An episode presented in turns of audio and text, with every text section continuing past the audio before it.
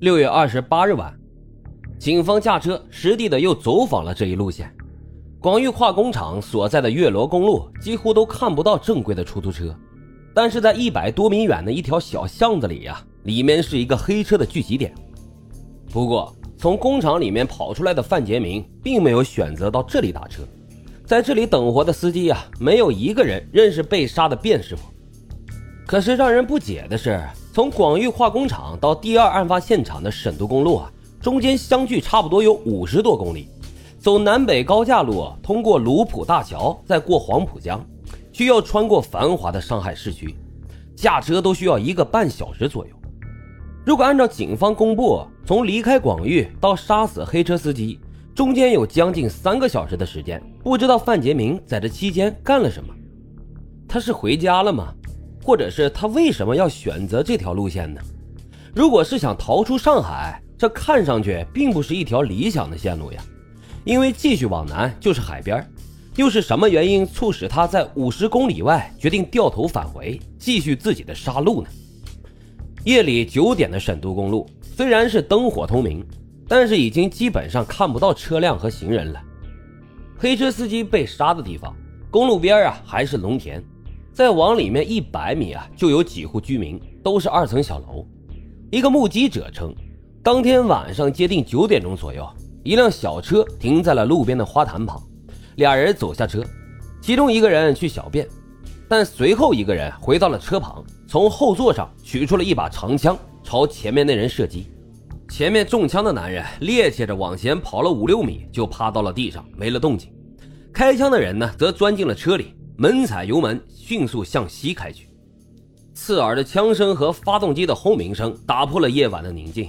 等大家伙啊纷纷跑下楼看的时候，这车早已经是不见了踪影。只有一个中年男人躺在马路中间，大约四十来岁，中等偏胖的身材，白色短袖上衣已经被胸口渗出的大片鲜血染红。从这里往广域方向走啊，这松宝路并非必经之地。这是一条不起眼的小街，只有双车道，但是夜生活却是非常的丰富，两侧都是娱乐场所和夜宵店，一般营业呢都到凌晨两点钟左右。部队营区的大门没有紧靠路边，而是从马路缩进去大约有二十米左右，门口呢也没有路灯，属于这条街上唯一一个阴暗处。对面一个夜宵店的老板向警察回忆，那天晚上接近十一点钟左右。突然听到连续的三四声的闷响，大家还以为啊旁边有人放炮仗，可很快就听到了嘈杂声。出门这么一看，部队警卫连的官兵正扛着盾牌封锁了大门。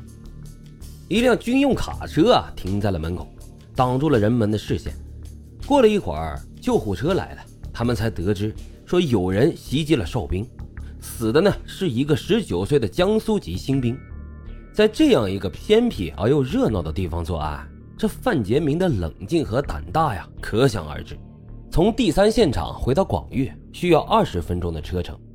当天晚上，这李志忠接到电话的时候，正在无锡参加一个饭局。出席饭局的还有他的女儿李继文、新的合伙人王章华，以及跟了他多年的办公室主任周昌俊。这一天，王章华带人去广域拉了一车拆卸的设备回来。有三四个不锈钢阀门，价值啊差不多有三四万元，在与范家的较量中，这算是一场小小的胜利吧。饭桌上，大家又开始畅想起新工厂的开工计划。李继文坐了一会儿就回家了，等到差不多十点钟还不见父亲回来，他就给李志忠打电话，没想到却得到了这样的消息：张云峰死了，被范杰明给杀了。李继文马上就打电话给宝山公安分局一位认识的支队长，要对方派人去厂里保护自己父亲的安全。支队长也答应了派人过去，可是最终啊，还是没能避免这一场更大的杀戮。从时间上推算，范杰明从案发的第三现场哨兵被袭地回到广域的时候，大概也就是晚上十一点十五分左右吧。据现场目击者回忆。当时只有张云峰遇害的仓库门口拉了警戒线，靠近厂门的路口啊没有设警戒线，只有几个执勤的小协警。据说范杰明啊当时镇定地走上前去，告诉他们自己是厂里的人，便得以顺利的放行。此时，王章华、李志忠和王荣凯、周昌俊四人刚刚走出大门，正准备去找个宾馆先住下来。突然，这范杰明从大门外的树影后就窜了出来，先是朝着刚刚坐到驾驶座上的王章华就开了一枪，隔着玻璃，散弹打到了王章华的脖子上。听到枪响的李志忠本能的向车后方跑去，被范杰明追上并击中。另一辆车旁的王荣海是第三个倒下的。紧接着，范杰明又朝门卫室旁的甘肃工人夏欢欢开了一枪。当他朝另外一个工人开枪的时候，那人拔腿就向仓库跑去。在仓库里，张云峰遇害现场的勘验工作还没结束，看到这范杰明举着枪冲了进来，警察们一拥而上，把他扑倒在地。混乱中，他扣动了扳机，打出了这猎枪里的最后一发子弹，击中了一位法医的腿部。至此，一场失控的杀戮才得以结束，共造成了张云峰、变性司机、一位哨兵李志忠、王荣海、夏欢欢六人死亡，包括王章华在内的四人受伤，涉及四处案发现场。